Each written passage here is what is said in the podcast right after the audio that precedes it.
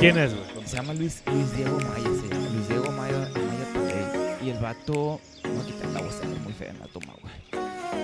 El vato. Hace cuatro semanas, güey, le hizo una acuarela al Jesús, al Chuy. Y se la trajo aquí en el estacionamiento. Aquí hacíamos los workouts, ¿no? Y se la trajo aquí, güey. Y le dijo, toma, te regalé esto. Entonces, de una foto de Instagram, el vato le pintó una acuarela, güey, que es una representación gráfica de, él, güey. Se le quedó el chingazo. Y ahí es donde me llamó la atención el vato, el personaje del vato. Ahorita, al final de su clase, me dice, oye, ¿sabes qué? Me gustaría hacer una técnica de, de molde este, con Natalie. Me dijo, ahorita que esté embarazada, me gustaría tomar el molde de su pancita y hacer como una especie de bacinet para su niña, porque hay más apego cuando es la misma forma que tenían. Pues, ¿a qué te dedicas? No, pues, este, yo hago artes plásticas y hago esto y esto y esto. Y me empezó a platicar lo que hacía. Le dije, güey, a ver, siéntate, te voy a grabar, cabrón. Y cuando le pregunté, oye, ¿cómo empezaste tus orígenes? ¿Quién te dio la oportunidad? ¿En qué gobierno crees que le dieron trabajo, güey? ¿Cuándo empezó?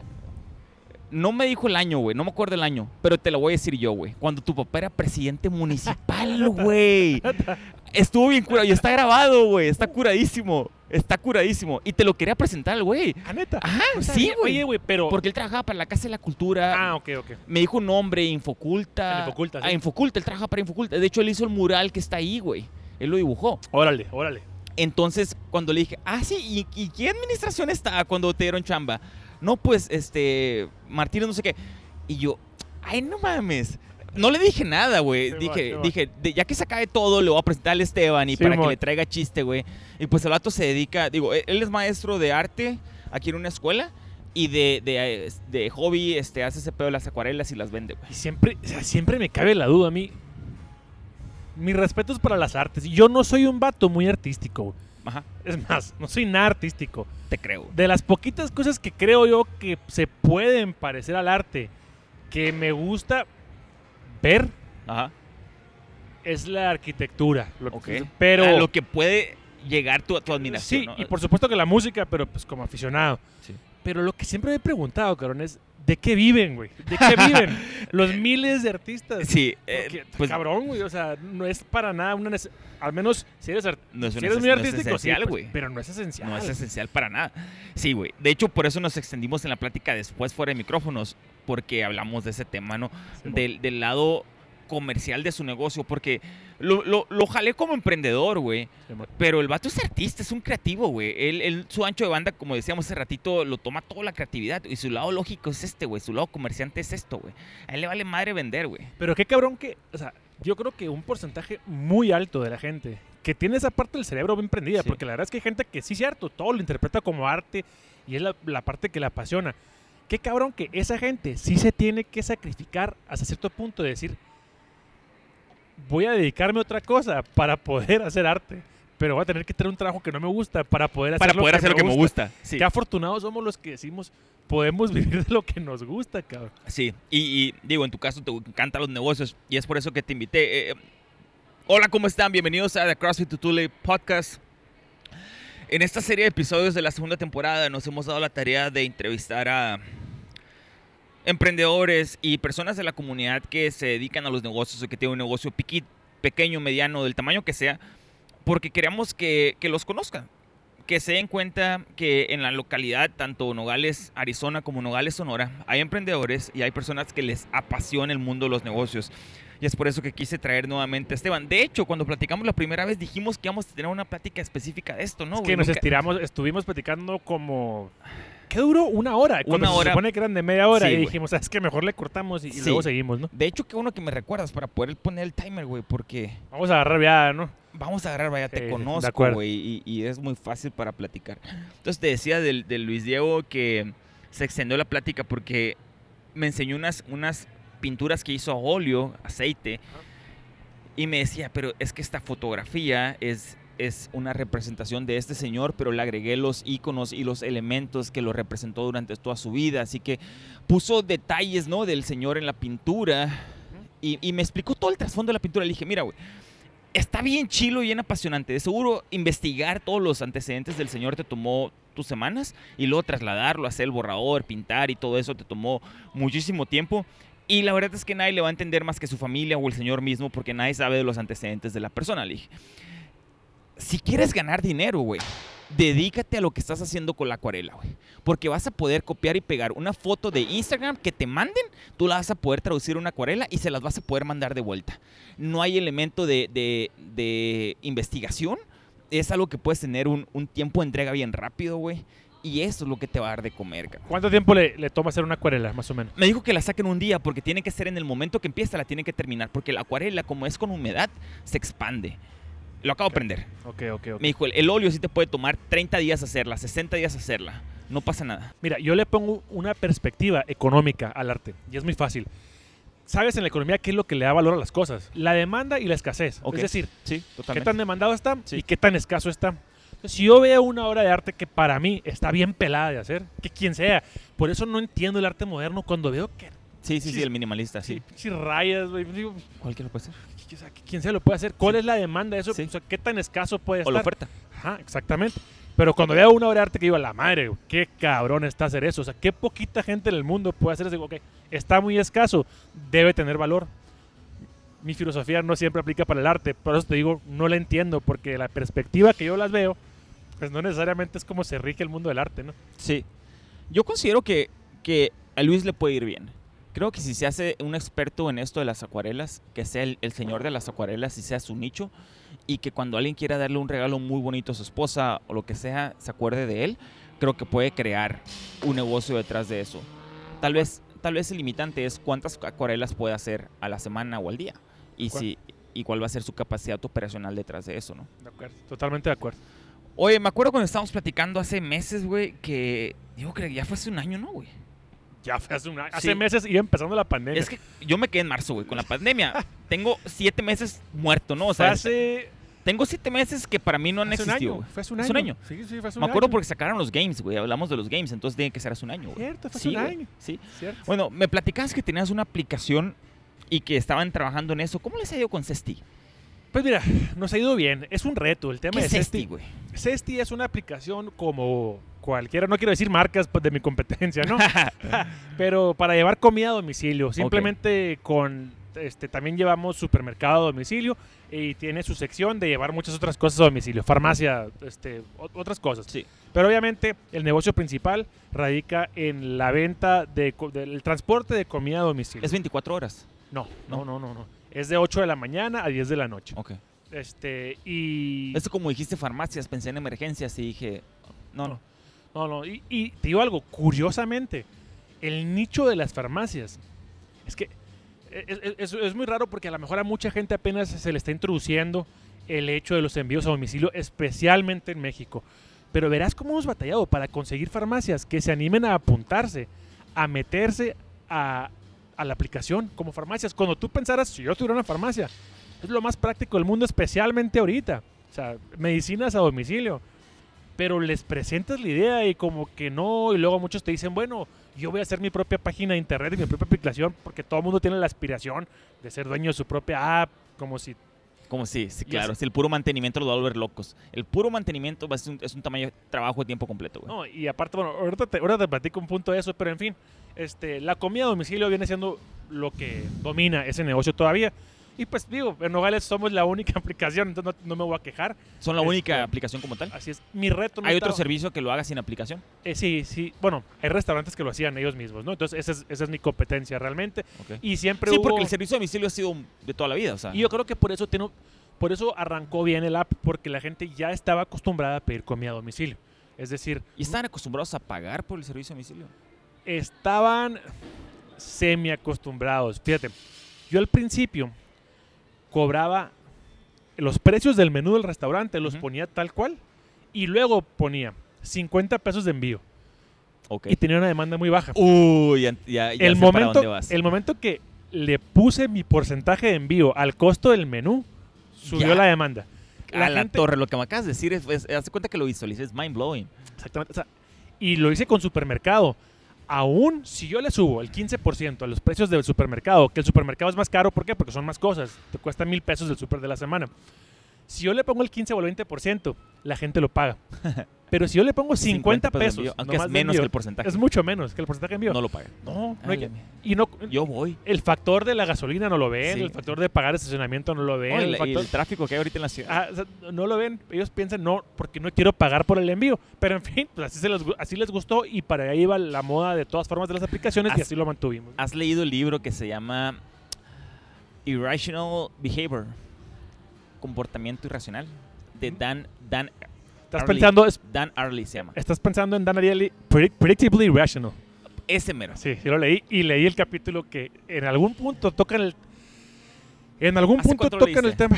Lo leí el año pas- Ah, lo traes reciente, lo traes fresco. Sí, sí, el antepasado creo que lo leí. Sí. Y sí hay un capítulo donde, híjole, no me acuerdo cómo era el experimento que hicieron. El, Pero el del periódico, el de, el, de, el de retail, o ¿cuál? A mí me encanta el, el experimento que hicieron con, Los tres precios. con los tres precios. Cuando Ah, estaba The Guardian y cuando sacó su versión en línea y la versión Que física. eso lo utilizamos siempre. Con el decoy, el famoso decoy que sacaron. A mí me encantó el ejemplo. Para los que están viendo, está muy sencillo el ejercicio. Te ponen tres opciones de precios Sí, y las tres opciones de precios ya saben cuál, cuál quieren que escojas. Pero te ponen una chafa, te Que ponen una mediana, que es realmente la que quieren que escojas, y una muy cara, ¿no? Algo así. Es decir, hacen que por 10 pesos más ya pagues toda tu membresía. Y eso lo ves muy, muy común. en- en- digo, es una estrategia muy común. No, y, y, y manejan ese ejemplo que dice, ya sé cuál es el que estás hablando. Creo que eso lo, lo aterrizan en televisiones, que ponen tres precios de tres televisiones. Ese es, ese Ajá, es. sí, sí, sí. Hay otro que me encantó, güey, que lo, lo hicieron con... Voy a decir el ejemplo tal cual.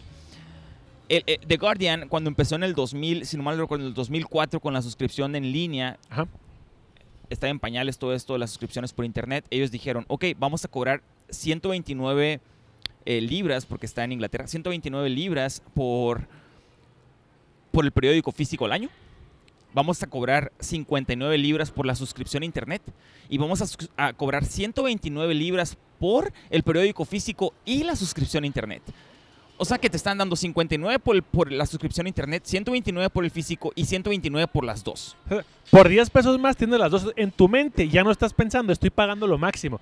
Estás comparando la opción contra las otras dos. Correcto. Es, es- es- es un efecto psicológico muy Ma- común. Macizo, güey. Muy común. Y aunque no necesitaras la física y con la de internet la hacías, con la de 59 dólares la hacías, ya le viste el valor de, ah, ok, me estoy ahorrando tanto y se hace la comparación y ya pagas la cara, güey. Ya no estás pensando que estás gastando, estás pensando que estás ahorrando. Estás pues. ahorrando, güey, Eh. cuando te la están do- doblada, güey.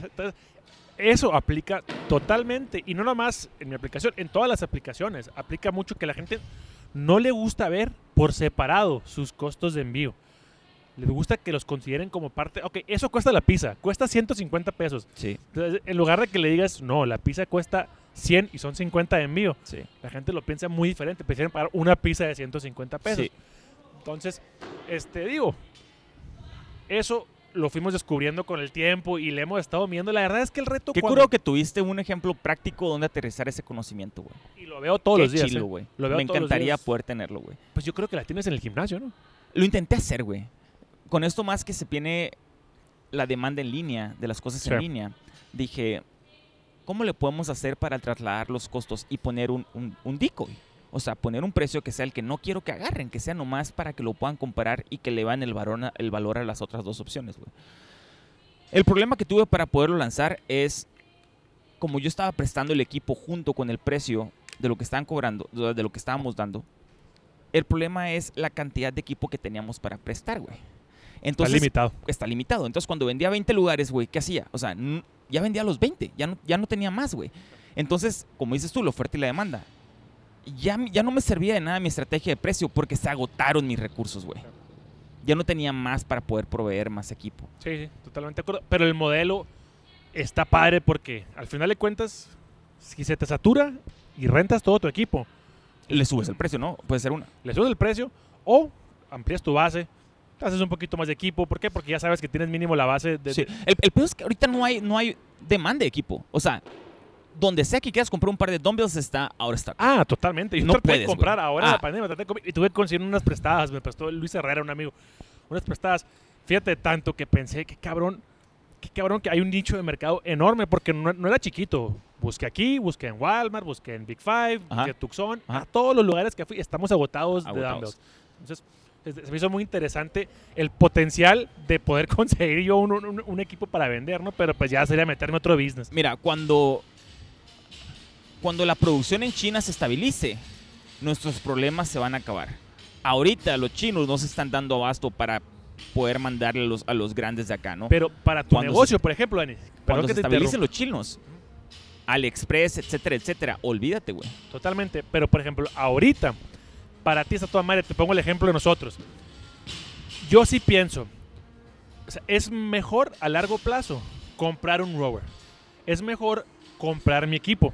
Pero yo sigo pensando, bueno, ¿cuánto le falta a la pandemia? Hmm. Entonces, sí pienso, no, no voy a invertir 4 mil dólares en equipo si el Dani me lo renta en 150 dólares al mes. El rover y unas pesas, hazte Sí, de cuenta. sí. pues. Entonces, ¿qué hemos estado contemplando?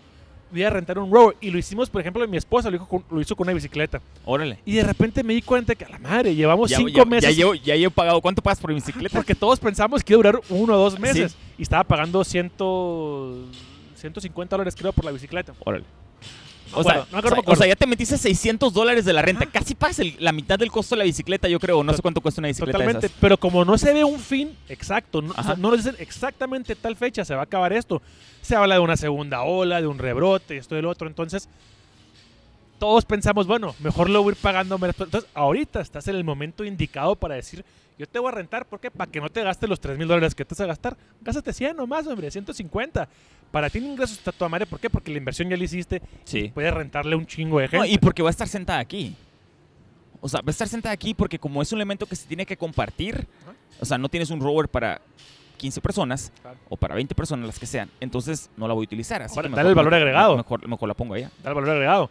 En tal lugar te pueden rentar un rover. Yo te rento el rover, te rento las pesas y te doy las clases en Zoom en tu casa, pues. Claro, güey, que es el modelo híbrido. Así es. Que es a donde vamos. Lo puedes usar o no lo puedes usar, tú puedes hacer y de repente yo lo hago. Voy a correr, uso tus pesas que me rentas, Ajá. las uso para mis workouts. Pero si de repente amanezco con la mente en blanco, Te conectas. me conecto. Un workout perfecto, en Sí, 50 minutos sí, terminas, sí. bien cansado. Sí. Entonces, ese es realmente también como consumidor estás pensando, estoy recibiendo el valor por lo que estoy pagando, ¿no? Se me apagó el reloj con mi cronómetro, güey. Está No- bien, no pasa nada. No te preocupes. Bueno, no, no, no llevamos tanto. No, vamos bien. Te voy a decir cuánto llevamos. Eh, volviendo al tema ese de, de- ¿Qué estás hablando, güey? Se me fue el pedo. Ah, sí, De la de la renta, sí. Yo si estuviera en el lado de ustedes, yo pensaría lo mismo. Digo, puedo tener el equipo en mi casa y puedo hacer un workout por mi cuenta en la mañana, pero si quiero quitarme el cerebro y ponerlo en el, en el, en el, en el estante y que piensen por mí, lo puedo hacer sin problemas. O sea, me conecto, dejo mi cerebro allá y que otro güey me diga qué es lo que voy a hacer. Otra ventaja, Dani, de tu modelo de, de negocio. Tú tienes una variedad y selección de equipo, pues. Porque yo también pudiera rentar una bicicleta y estar pagando 150 dólares al mes por una bicicleta y estar limitado nomás a la pura bicicleta. Tú tienes algo que está toda madre. Puedes rotar el- diferentes tipos de equipos con diferentes clientes. Claro, lo básico para las clases. Pero si tú ya te quedan un chorro de, de- de- de pelotas, si te quedan este, skis, te quedan rowers, te quedan assault bikes, lo que tú quieras. De alguna manera u otra, tengo a, a mi disposición todo el equipo de un gimnasio sin tenerlo todo. Es decir, ¿sabes qué, Dani? Ya terminé con el rover, ya tengo un mes con él, te lo devuelvo, le quiero cambiar. Entonces, ahora sí representa un ahorro muy grande para mí, porque una cosa es decir, Me voy a casar con un rover. Y otra Ajá. cosa es, le puedo dar vuelta a una bicicleta y a un skier y a un rover. Son 20 mil dólares de equipo que puedes tener a tu disposición pagando 100 dólares al mes. Pues entonces ahí sí vale mucho la pena. Y para ti, ¿por qué vale la pena? ¿Por qué? Porque tienes muchos clientes. Pues es decir, estás rotando equipo de alguna manera u otra. You can scale it, ¿no? Sí. Este, es- me hizo toda madre a mí, a mí el modelo. La verdad es que se me hace, realmente se me hace que para allá va el futuro. Porque yo ahorita ya no me veo. Volviendo para atrás. Ajá, o sea, no, no me veo, no, no te voy a decir, no me veo volviendo al gimnasio, claro, de repente Ajá. vengo, pero no me veo cancelando esa opción de tener todo el equipo en mi casa, pues. sí. O sea, me encantaría ya permanente, fíjate, tanto que ya estamos viendo yo y mi esposa, cómo, a ver, cómo hacemos algún diseño arquitectónico para acomodar las cosas bien, para que se vea padre, para tener nuestro propio home gym. Entonces, yo creo que ya no me voy a echar para atrás en siempre tener la opción de, De poder darle en tu casa. mínimo el rower, el assault bike o mínimo, no sé, lo más básico de Sí. equipo para los días que, ay, cabrón, es lunes y me da mucha hueva ir al CrossFit, lo que tú quieras. El tráfico. Sí. Voy a hacer 35 minutos de rower aquí y ese va a ser mi día. O voy a hacer una rutina, traigo pilas, pero no tengo tiempo. Ya tengo la opción en mi casa. Se me hace que ese modelo se implementó y ya, ya no va a dar vuelta atrás. Pues ya toda la gente va a tenerlo. Algo que no nos funcionó fue rentar el equipo sin workouts. Lo que nos dimos cuenta los dos meses que lo hicimos es que las personas lo regresaban, que no lo utilizaban, que lo tenían como un estante o para poner la ropa sucia o lo que sea, no lo utilizaban. Nos ha funcionado ahora darle un workout a la persona, que es el modelo híbrido. Una pregunta nomás, Sí. Dani. ¿Crees que haya tenido el que no haya funcionado que ver con el precio? Es decir, si le pones un precio muy base a alguien, por una base obviamente de equipo también muy Sí. básica. Sí, Si no te voy a prestar el equipo más caro, pero te voy a rotar ciertos pesitos. ¿Crees que tenga Sí. que ver? sí, yo creo que sí tiene que ver, porque es, no, es un, no es un commodity price. Ajá.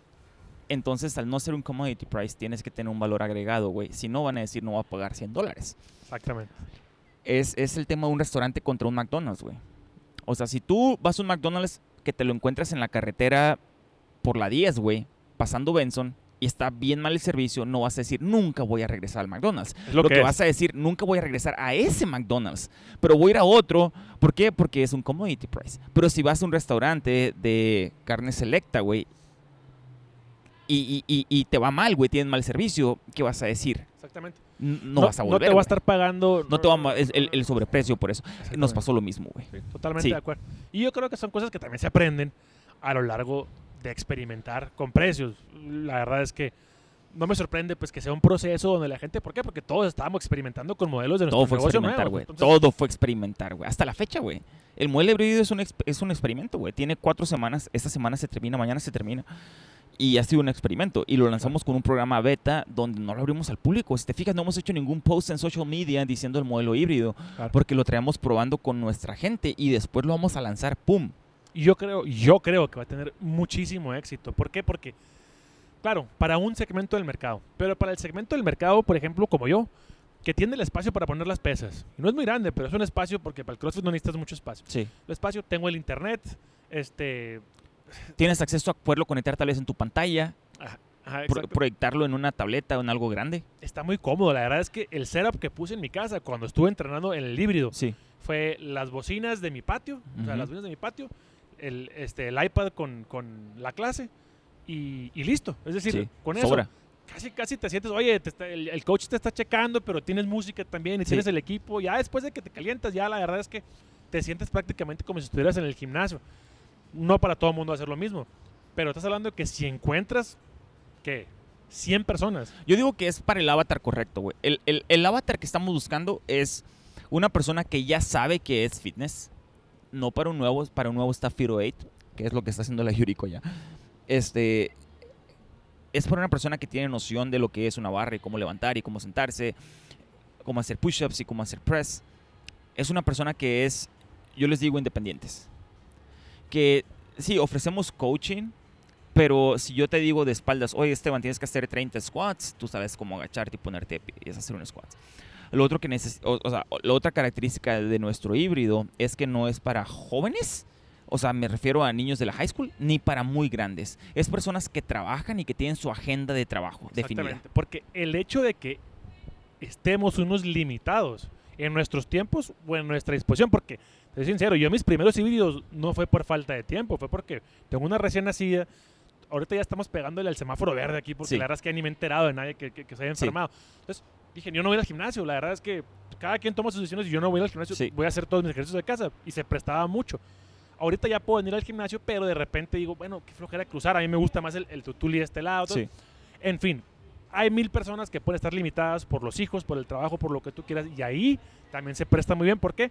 Porque es gente que le gusta hacer ejercicio, pero que le desespera y le frustra que dice, voy a perder bastante tiempo en llegar, en organizarme, ir. Cuando si lo hago desde mi casa es una hora. Que me Una hora. En una hora me cambio, hago la clase, me vuelvo a cambiar. y Se acabó. ya estoy desafanado a darle de comer a los niños. Sí, no es, no es una hora 45 que le tienes que agregar la hora y lo que te quedas saludando a la señora que, que- que se enfada Y el y, que te tráfico saca plática, el, y- el tráfico y llegar corriendo a quitarte la ropa sudada para hacer cena. O sea, es, es Estoy- estoy de acuerdo. Yo creo que, al final de cuentas, sí es cierto. Pues no va a ser para todo el mundo, pero es un nicho que yo creo que ya no se va a ir. Sí. Este, y la verdad es que lo ves, la tendencia la ves. La tendencia, oye, el, este, Eh, el pelotón fue una explosión, las máquinas pelotón. Eh, ¿Por qué? Porque y, fíjate, y- y le ha ido muy bien en, en cuestión de, este, no sé si, no sé si leí que fue en cuestión de, este, el valor de sus acciones, porque no sé si son públicos o nomás en el crecimiento del- del- de la empresa, pero lo que te dice que la empresa haya crecido tanto, obviamente es la demanda que tuvo, pero que todo el mundo está pensando como inversionista tiene futuro, es decir, no veo que se vaya a ir esa tendencia, ¿por qué? Pues porque ya que alguien conoce y prueba cosas nuevas, aunque esta vez haya sido obligatorio, o sea, te obligo a probar cosas nuevas. Yo creo que ya las tendencias se quedan. Pues. Mira, en el mundo de fitness, a todos nosotros nos obligaron a irnos cinco años en el futuro. Porque esto iba a pasar. O sea, todos tenemos dispositivos móviles, todos manejamos internet de alta velocidad, todos tenemos dos o tres cosas, o sea, pantallas con nosotros. El iPad, tu laptop, el teléfono, la tele inteligente. Iba a pasar eventualmente las clases en línea, güey, para quedarse. Ahora, nos hicieron adelantarnos cinco Ahora, años. No nomás en el mundo del fitness, Dani. En el mundo de la educación, cabrón. También en el mundo, les dieron cuenta que, que no necesitan las escuelas, ¿no? Esa es, esa es otra, güey. Esa va a ser una revolución. Sí, esa no es te otra, güey. En el mundo educativo también. Ese, nomás terminando con el punto. Al momento que nos obligaron a adelantarnos cinco años, ahorita que es pelotón, también esas empresas grandes los obligaron a adelantarse cinco años. Así que la curva de aprendizaje para ellos, güey, digo, fue la misma con nosotros. Ellos tienen presupuestos millonarios, nosotros no. Pero, pero como las personas no tuvieron la oportunidad de experimentar lo que ofrecen las empresas grandes, no nos pueden comparar, güey. No hay punto de comparación. Ellos no pueden estar buscando el mercado y decir, ah, ¿qué me ofrece Planet Fitness en cuestión de, de online? ¿Qué me, qué me ofrece Pelotón o Barry's Bootcamp o F45? Porque no hay, güey. Ahora, tienes único- que ver la ventaja, Dani, también. Y tú tienes tu gimnasio. Pero la verdad es que, uno, tu equipo se mueve muy fácil. Es decir, no eres un gimnasio convencional. Claro, no hay, no hay un, no hay un setup de... Y es muy complicado para un gimnasio, especialmente los que ya tienen inversiones billonarias, Sí. decir, voy a cambiar todo el modelo, porque en su overhead ya lo que tienen invertido, en cuestión de rentas de edificios, de esto, lo Sí. otro, es decir, ya no está tan sencillo para ellos repensar el modelo. Cuando tú tu modelo lo puedes repensar, la lo verdad puedes es que pivotear rapidísimo. la bodega te sale sobrando. Sí. Traes el equipo y, Sí. y tienes un pickup. Sí. Lo puedes mover para todos lados. Sí, nosotros podemos pivotear rapidísimo, güey. Totalmente. Y, y- y con esto de Pelotón, güey, es una empresa que me trae un chorro de chiste por lo... ¿Has visto los videos? ¿Sí has visto una transmisión de Pelotón? No, nunca No, he, nunca visto. has He visto- visto. he visto los anuncios, pero no, me dolió mucho el codo. Cuando vi lo que valían, dije no. Sí, no. mira, una transmisión de pelotón, güey, es, es top of the line. Y lo que tienen ellos es que es de una forma transparente cuando es por demanda, cuando es en vivo. Cuando es una clase en vivo y es una clase que haces que ya está pregrabada, güey, sientes que es lo mismo. Eso está muy fregón, es muy difícil de hacer y está, está muy fregón eso, güey. Tienen años en adelanto y son los que están punteando, güey. Pero, ahí te va esto. ¿A cuántas personas conoces?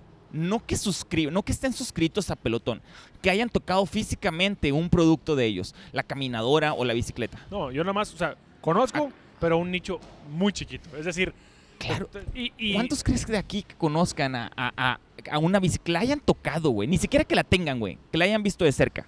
está, está reducido a un segmento de mercado muy pequeño y con poder adquisitivo muy grande, especialmente en nuestra región. Al menos la gente que yo conozco que invirtió fue gente que le sobraba el dinero. Y te soy Sí. sincero, que yo estoy seguro que no le van a dar el seguimiento que, que requiere. Y nosotros es donde tenemos la oportunidad, güey.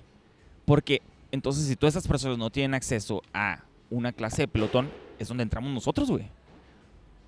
Ahora, en el modelo híbrido vamos a tener tres opciones, güey. Voy a aprovechar el comercial. Adelante. El modelo híbrido se trata de la opción para las personas que tienen, que son los independientes que tienen su equipo en casa.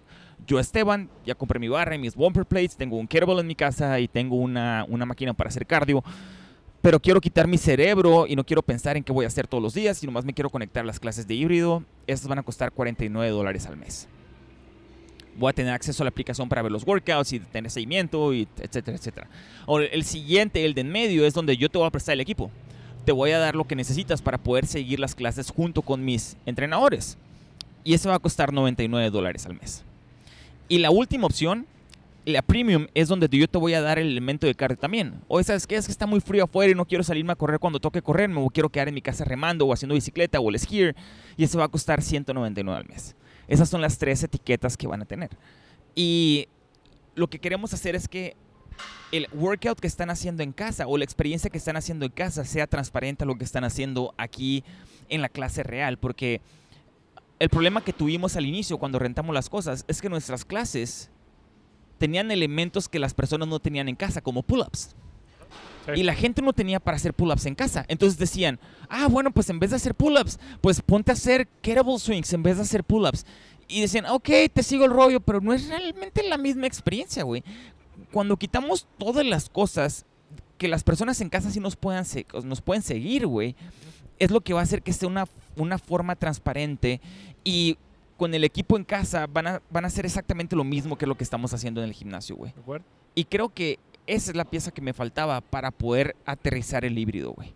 Que las personas en casa hagan realmente la misma rutina que hacen aquí en el gimnasio. Ahora, una pregunta, Dani.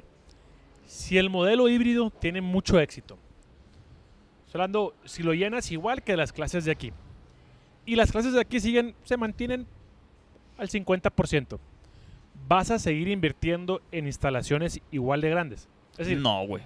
Claro que no, güey. Ese es nuestro overhead. exactamente. Ese es. Exactamente. Porque lo, o sea, lo chingón y lo padre de ese modelo es que te da la opción, si pega, Sí. de reducir tus gastos fijos a, a, A nada. un cuarto, güey. Sí, a nada. Es decir, Sí. esta nómina. Es, sí, ese es nuestro overhead, ese es el problema grande.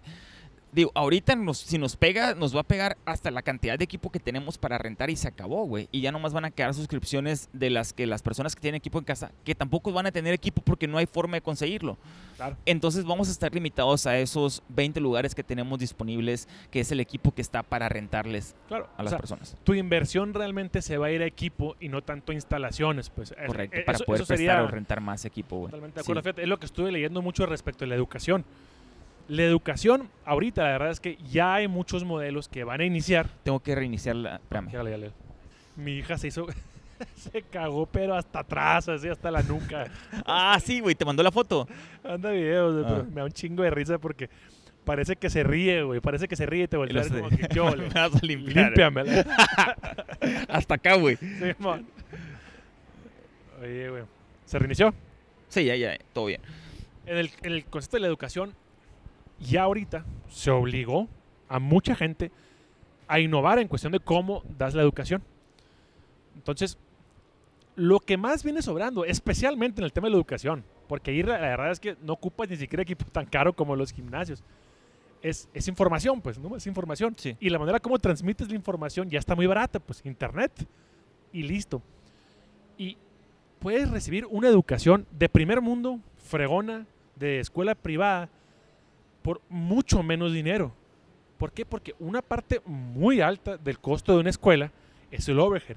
Las instalaciones, darle comer al niño, este, la luz, el agua, la- los seguros, las nóminas, todo- todo- todo El mantenimiento. el mantenimiento. Entonces, ahorita, la verdad es que para mí sí se me hace que el mundo de la educación también se va a revolucionar por completo porque ya qué necesidad tienes, si tienes la tecnología, a lo mejor hay gente que no la tiene, pero si sí la tienes, ¿qué necesidad tienes de pagar cinco... Hey,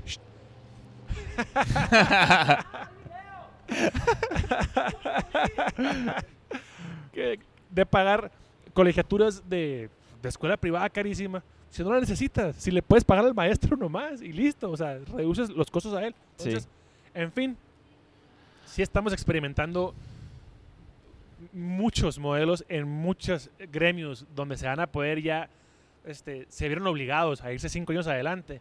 Y yo creo Eso es lo que- que digo yo, que nos obligaron a adelantarnos cinco años, güey. y el más beneficiado en todo esto va a ser el consumidor. O sea, la verdad es que al final de cuentas sí hay muchos negocios que van a sufrir. Lo estoy viendo en mi negocio, en los dos negocios donde trabajo.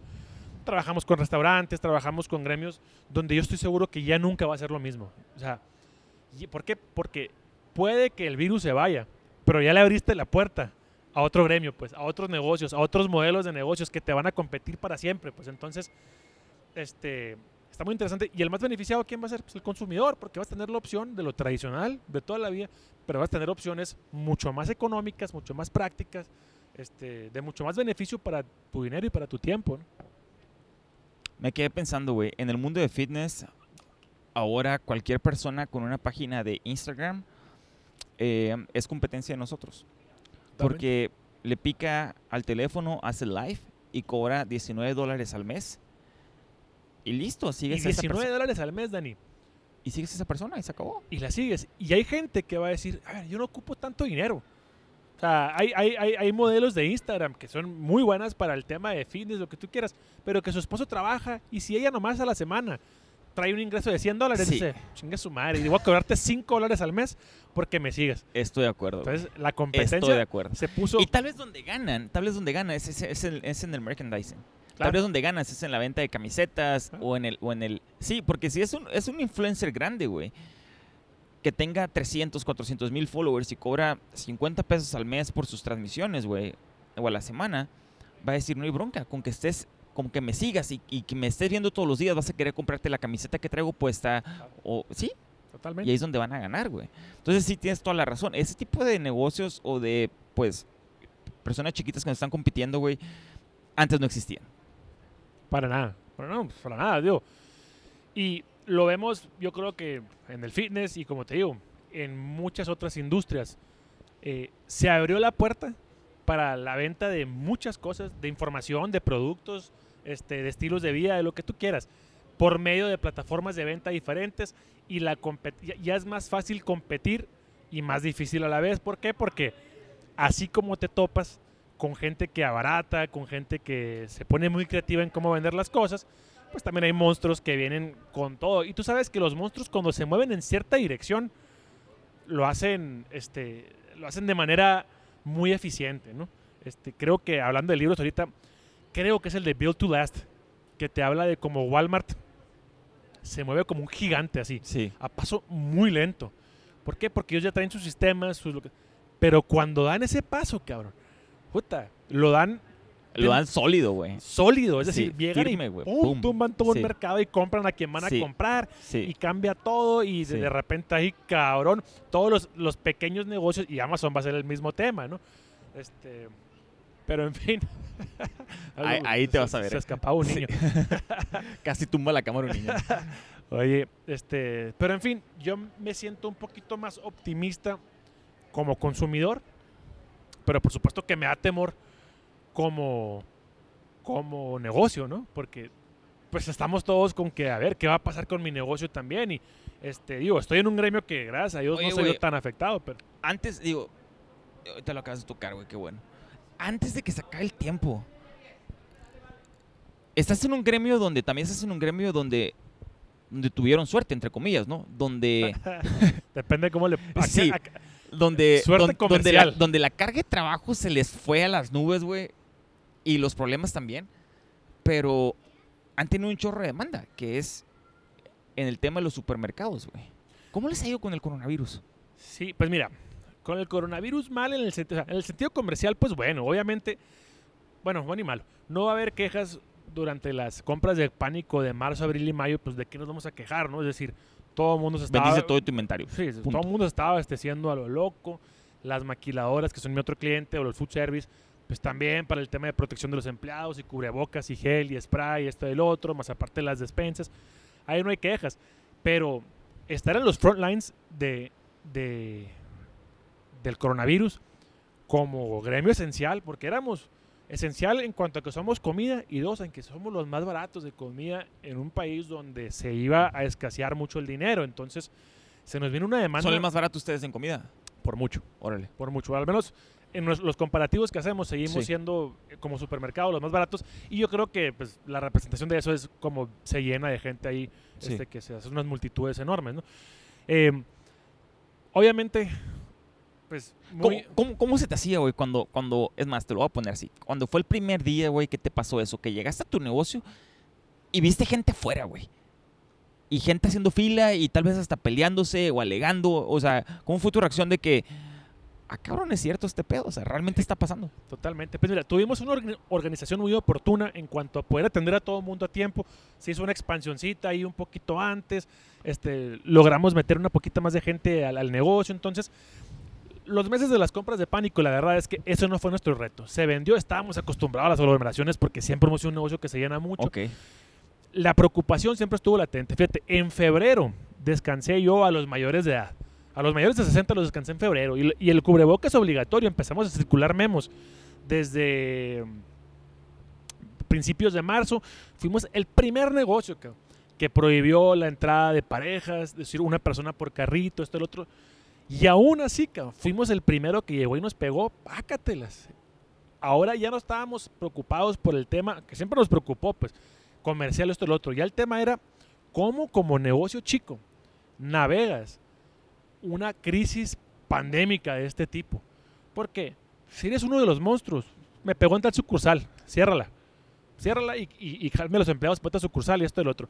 Pero nosotros somos un negocio chico, con empleados, una familia de 350 empleados, que no nomás es que sobrevivan la pandemia, sino que se viene un tiempo de crisis. Y si cerramos, pf, chingados, yo cierro, no debo dinero, ¿me entiendes? Si cierro, pierdo un mes de venta, tuve cuatro meses de excelente venta, pero esta gente no va a tener trabajo nunca. cabrón. 350 personas que ahorita no ha recuperado el ritmo de trabajo novales que tenía antes, especialmente para muchos de ellos que ya no son rucos, pero tampoco son jóvenes, que ya tenían su carrera ahí, que ya tenían... Entonces, este, fue mu- muy complicado navegarla. Tuvimos que cerrar una sucursal, la más chiquita, porque realmente era mucho el peligro.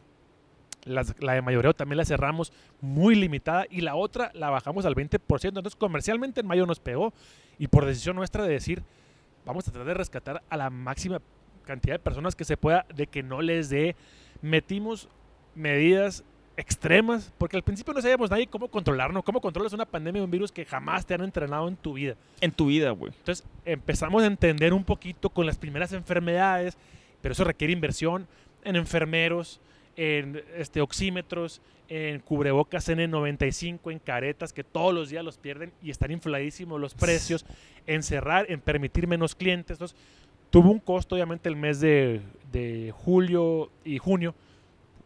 Ahí hubo pérdida, no hubo ganancia. Y, y lo hicimos con gusto, navegamos porque dijimos, ¿cuál es el objetivo? Mantenernos a flote. Mantenernos a flote como de lugar, porque ya no es, vamos a batear, ya es, vamos a hacer lo necesario porque todo el mundo tenga trabajo y sus quincenas les lleguen y les lleguen sus bonos. Y, Y no corre a nadie. y no correr a nadie. Y deja tú.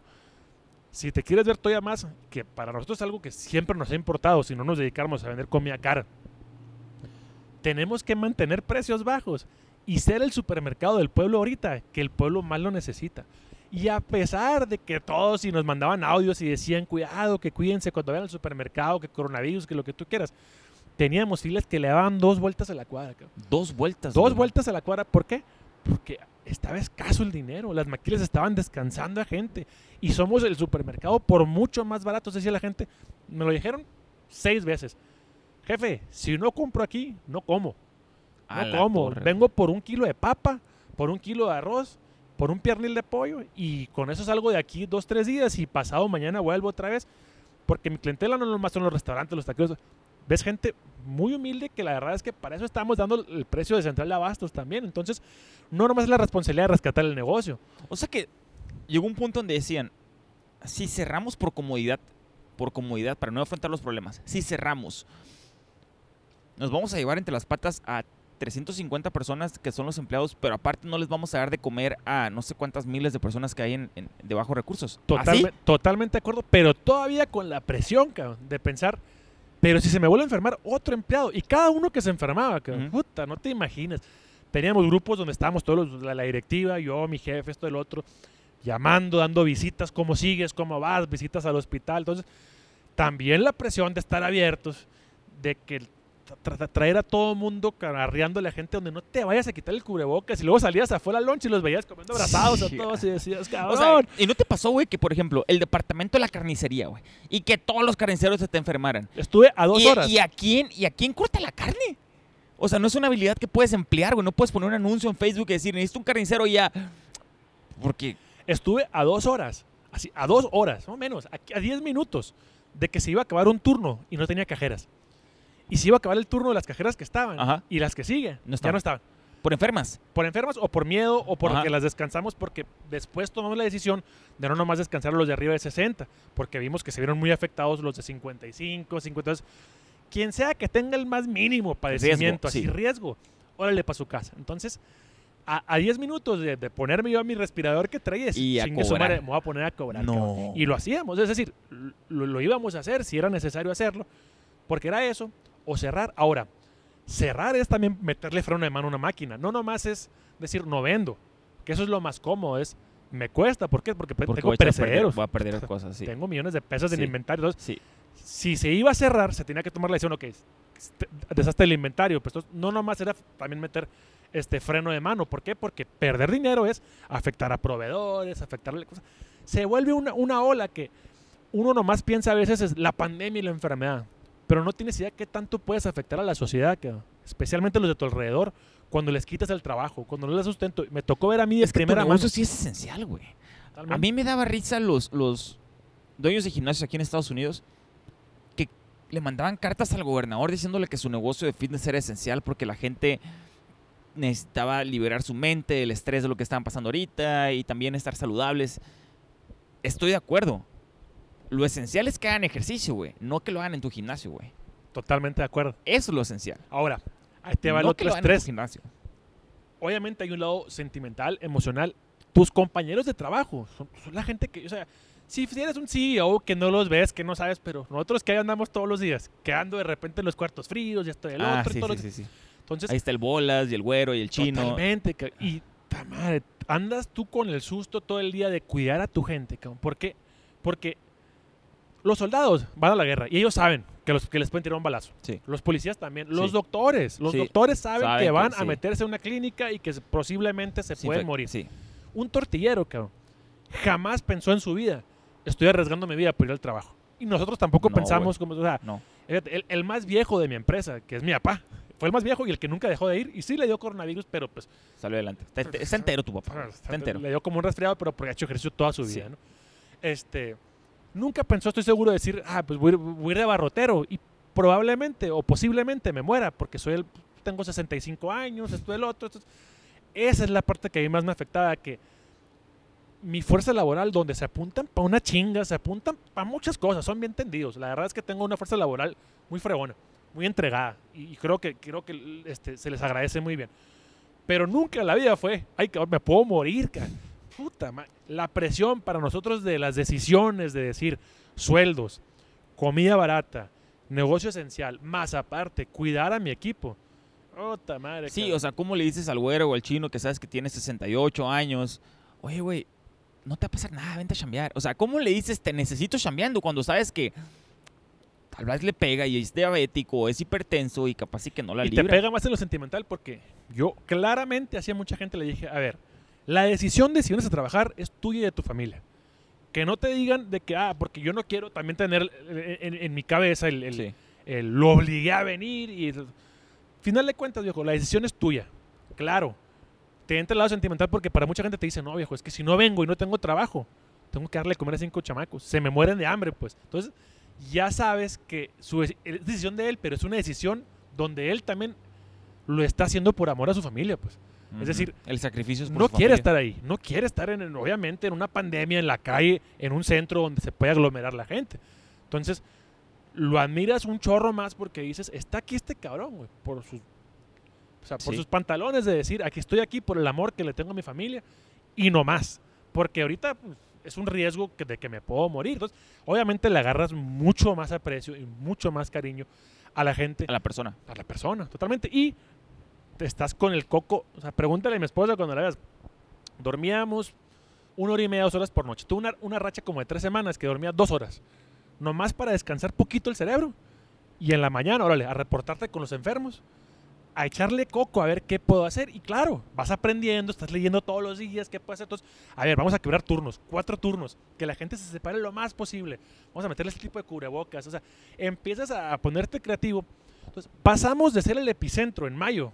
Estoy hablando de que tuvimos muchos contagios. Sí. Este, desafortunadamente, compañeros fallecieron. Unos que, ya digo, por convivencias en su casa, lo que tú quieras. Este, otros, es difícil, imposible sabernos y si es de ahí. Hacer el centro de los contagios a en mayo, cabrón, no tener uno solo. Perdón, en junio. Ni uno solo. Cuando la ciudad estaba entrando ahora sí el pánico En el fuerte. unas medidas que no te imaginas, que es decir, pero la madre, mínimo, empiezas a decir, ay cabrón, mira, estamos Ya. logrando navegarlo.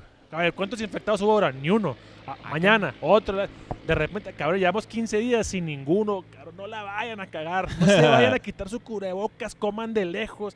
Mete más turnos en la noche, esto y el otro. Y claro, su costo económico lo tuvo, pero la verdad es que ahorita ya no era lo importante. O sea, lo importante era que se mantenga a flote los sueldos, que la gente le pague, que, que en septiembre que se acabe esto, en octubre, siga el negocio, sigamos todos aquí. Y si empezamos de cero, pues ya lo hemos hecho Sí, antes, sí. ¿me explico? Sí. Ese fue el reto, y fue uta, güey. Una de las cosas que yo creo que marca la, va- va- marcó la vida de todos los que estuvimos ahí en el, en el, en el ¿Crees negocio. que, ¿Crees que con eso generaste solidaridad con las personas? Con uno sí. Este. Sí. Sí, con- con la gran mayoría de mis empleados. sí. Este. Obviamente. Se presta para otras situaciones también. El tema del descontrol, la desesperación entre los empleados. Este, pero, pero con la gran mayoría, al menos yo como patrón, le tengo una admiración a, algunos que de repente cuando estaba en los tiempos normales decías, ay, ese cabrón, quién sabe, le puede echar más ganas. Y de repente en las 3, 4 semanas que todo el mundo andaba como que temblando, que tenías a la tercera parte de tu cuenta laboral descansada, el cabrón que Le todos los días te decía, no hay brincó, bronca, no hay bronca", yo me la sí. aviento, ya está el otro, Sí, yo me quedo partiendo carne y la cajera que te decía, yo me quedo Sí. marcando. Totalmente, que están Sí, contemplados para el futuro de la empresa, donde en algún momento emite una persona de confianza que se gane lo que tenga que ganar, Ahí está. por supuesto que estén identificados porque se vuelve familia. A- arroparon el negocio como si fuera ellos, pues, ¿no? Entonces, más vale que se los agradezcamos de esa manera, pues. ¿Cuál fue el aprendizaje más grande que tuviste, güey, ya para cerrar con esto? El aprendizaje más grande que tuve, es, yo creo que, dos. Uno, hay que adelantarse a prepararse para las cosas. Es decir, nadie en todo Nogales, en todo Sonora, nadie estaba preparado para cómo lidiar con un virus. Y la información posiblemente haya estado en algún lado. ¿Por qué? Porque había países que ya les había pegado. Nadie, ni autoridades, nadie sabía cómo contenerlos. Por eso a mí me decían, las autoridades sanitarias me decían, pues estás haciendo lo que, lo que creemos que es lo correcto. Realmente veníamos marcando la pauta al mismo tiempo nosotros y las autoridades porque veníamos aprendiendo juntos. Entonces, este, yo creo que hay, hay- hay mejores maneras de prepararse. Este, y la segunda es, híjola, yo creo que es más el tema de emotional fitness, ¿no? Es decir, de tranquilo. Tranquilo, ahorita concéntrate en qué es lo importante para ti, pero en especial para tus clientes y para tus empleados. ¿Qué es lo importante? Y la emoción, déjala por fuera, cabrón, porque lo más desgastante fue la emoción duran- durante todo ese, todo ese, todo ese, to- todo ese tiempo. Pero no era lo más importante, pues. Lo más importante es que eran las acciones que se tenían que hacer, pues, ¿no? Entonces, lo que le ¿Y cómo aprendí- lograste separar, güey? ¿Cómo lograste que la parte emocional no te invadiera y que tus eh, decisiones fueran, fueran emocionales? A mí sí me invadió, cabrón. Pero Ah. yo, yo tengo, un- yo tengo un mentor que es mi socio, que es mi papá, que está mucho más correteado. Y estoy seguro que también tuvo emociones muy fuertes, pero está mucho más correteado en cómo navegarlas porque ha tenido mil vivencias durante toda su vida que han sido muy fuertes, que esto y lo otro. Entonces, su enfoque, no decir frialdad, porque estoy seguro, yo lo veía, sufría muchísimo cuando sufrían los empleados, pero su enfoque en que marche la máquina, que marche la máquina, que marche la máquina, y los resultados que eso dio a largo plazo, ahí te va porque creo que fueron los correctos. Si hubiéramos cerrado tres semanas, hubiéramos perdido muchos empleos y muchos clientes y se hubiera perdido mucho. Tres semanas. No cerramos ni un día, pero las acciones que tomamos contuvimos en tres semanas por completo la situación, tanto que junio y julio, nosotros- es decir, dio el mismo resultado, que haber cerrado. dio el mismo resultado médico, Sí, quedarnos abiertos, que, que, que haber cerrado. por las, por las acciones que tomaron. pero rescatamos el negocio. Entonces, el tiempo le dio la razón porque yo dije, no mames, si esto nos sigue muriendo gente y esto se va a más meses, se nos va a ir encima. Pero los, lo- los esfuerzos que Ah, tuvimos, latinó el viejo, güey. le atinó, cabrón, y se rescató el negocio. Entonces, es, una- es un aprendizaje muy grande para mí el decir, mide las cosas y haz las acciones primero, antes de tirar la toalla por, por, por cuestiones emocionales. ¿no? Sí. En fin, puedo hablar horas y horas y horas porque si te vas a caso por caso, cabrón, todo lo que De, se de hecho, no te quise escarbar ninguna historia, güey. Porque estoy viendo el tiempo y ya llevamos una hora platicando, güey. Y dije, le quiero preguntar de una historia, güey, porque me muero de ganas por conocer una historia en específico. No sé ninguna, ¿eh? No sé qué pasó. Hay muchas, hay muchas muy trágicas, cabrón. Sí. Este, y hay unas, este, muy, muy, muy, valientes. Y de seguro debe haber unas de superación y debe haber unas bien padres de que digas, güey, pensé que se iba a morir y ahorita está con nosotros y está de vuelta. No sé, de seguro tuviste esas. Pero no te las quise tocar, güey, porque sí a perder el enfoque de lo que quería que transmitieras, que es cómo manejaste la crisis, Claro. cuáles fueron las acciones que tomaron y quería saber cuál había sido el aprendizaje al final, güey, con qué Claro. te quedas. En, en el caso de nosotros, güey, con lo que me quedo es que hacer el clásico pivote, el cambiar de dirección, no nos tiene que costar tanto tiempo, güey. Porque con esto del coronavirus, incluso el gobierno estaba cambiando de decisión muy rápido. ¿Por qué nosotros no habríamos de cambiar de decisión? Y antes, no apegarte a una decisión era una mala práctica y estar cambiando constantemente. Y era algo que a mí me hacía sentir culpable y decía, ¿cómo voy a decir ahora que en vez de dar los entrenamientos en el parque, ahora van a hacer en el estacionamiento? Y ahora, ¿cómo voy a decirles que en vez de darles el video en línea de dos minutos, ahora va a ser una transmisión en vivo? Si yo había dicho que era de transmisión de dos minutos. Y ese tipo de decisiones, irlas cambiando y cambiando y cambiando. Ya en retrospectiva dije, güey, lo que debe haber hecho es cambiar antes. O sea, cagarla antes. Te iba a preguntar exactamente eso. No sé qué tan contento o no contento, porque pues digo, he estado con tu negocio y tu modelo de negocios. Pero la pandemia te empujó a hacer algo que, que había tenido tu curiosidad antes. Que había tenido mi curiosidad antes. Sí, todo esto de, de, de media, güey. O sea, ya lo habías pensado, pues. Claro, Y güey. te pegó un empujón. Sí, sí, sí, sí, me orilló. Yo estaba en, yo estaba en la línea, güey, con esto los videos. y Los podcasts ya los teníamos, ¿no? Pero con esto los videos, ¿sabes lo que les viene diciendo a la titi? Quiero hacer eh, eh, lo, de, lo que hicimos que ah, a Day in the Life. De, de seguir una persona durante toda su hora de entrenamiento en el gimnasio, poner el micrófono y, eso lo quería hacer, güey, no lo hacía por desidia. Y con esto, güey, a fuerzas tuve que aprender a editar, a fuerzas tuve que apre- aprender fotografía y de iluminación, a fuerzas, güey. Me encantó Claro. que la pandemia hizo esto en mí, güey. Claro. Y, y por eso es que ahora la transmisión viene en video, güey. Antes, ¿no? Totalmente. A mí se me hace toda madre que metas videos. La verdad es que. Porque le llegas a otro mercado. Ahorita hablamos del arte, pues. Este. El auditivo, pues es un, tipo- es un mercado. Hay mucha gente que le gusta escuchar. Pero hay mucha gente que le llamas la atención. Le vas a poder vender más por la, por la vista. Sí, pues. Entonces, te estás metiendo a, otro, a otro segmento del mercado donde te puede. Este, pues digo, vas a jalar más audiencia, ¿no? Voy, voy a revisar porque ya nos pasamos de la hora. Digo, ya para cerrar, nomás está todavía prendida la grabación, espérame. Sí, amor.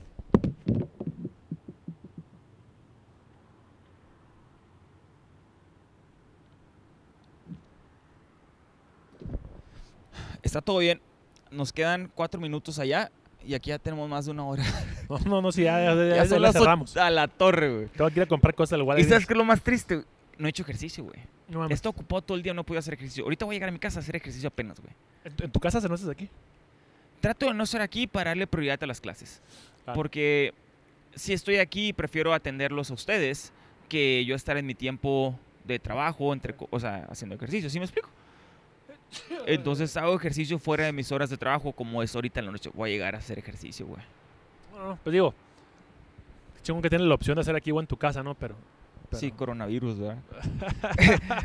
Güey, yo me moría de ganas por platicar contigo otra vez sobre este tema. De hecho, te había hablado por teléfono a mitad de la pandemia y te dije, güey, nos tenemos que sentar, de qué, tal- qué le ha pasado a tu negocio, cómo, cómo lo manejaste. Me interesaba más por el tema de los supermercados, porque yo veía cómo es que la gente se volvió loca con los supermercados. Y quería saber qué te había pasado, güey.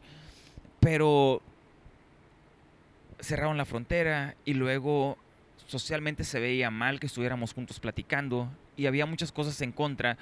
Y pues mi esposa embarazada y si le La decía... también. eh, Sí, la, él también. Y si le decía, oye, es que voy a ver al Esteban para platicar, se va a hacer los pelos de punta porque voy a estar cerca de alguien. Y, entonces no se había podido dar, güey, pero gracias por haberte tomado el tiempo ya Ahora, la última duda. ¿Tú crees que vuelva? Que nos vuelva a tocar, una pandemia. es decir, que venga una segunda ola igual de fuerte. Fíjate que no creo, güey.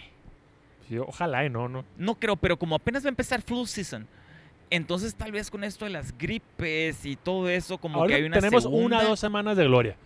eh, Estamos al 100. güey. Estamos haciendo ahorita, la verdad es que yo, cero contagios en el Sí, negocio, somos no muchos, no había yo- nada. Yo no he escuchado de alguien cercano que se contagie tampoco.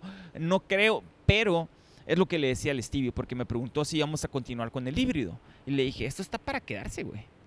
Esto está para quedarse. Y Esto ya estás ser- listo por si se viene, pues eso sí, iba, ¿no? esa va a ser nuestra apuesta y tenemos que ser los expertos en las transmisiones, tenemos que tener el mejor audio para que nos escuchen y saber dónde nos vamos a colocar por si vuelve a pasar y nos vuelven a cerrar el gimnasio, ya hay una transición transparente, güey.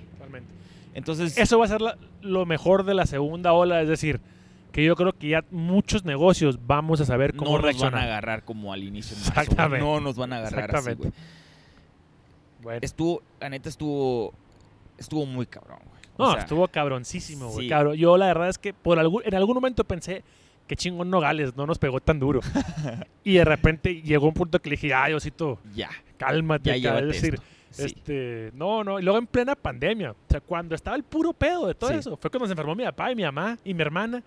Al- o sea, cuando estaba el tema del negocio, este, otro, puta madre. Tenías que- caídos en casa, pues. y Mara, a, a punto de Embarazada, sanar pues, ya sus últimos meses. No, Sí, mal, timing. Voy a, escribir, macizo. voy a escribir un libro ya, ya que esté ruco.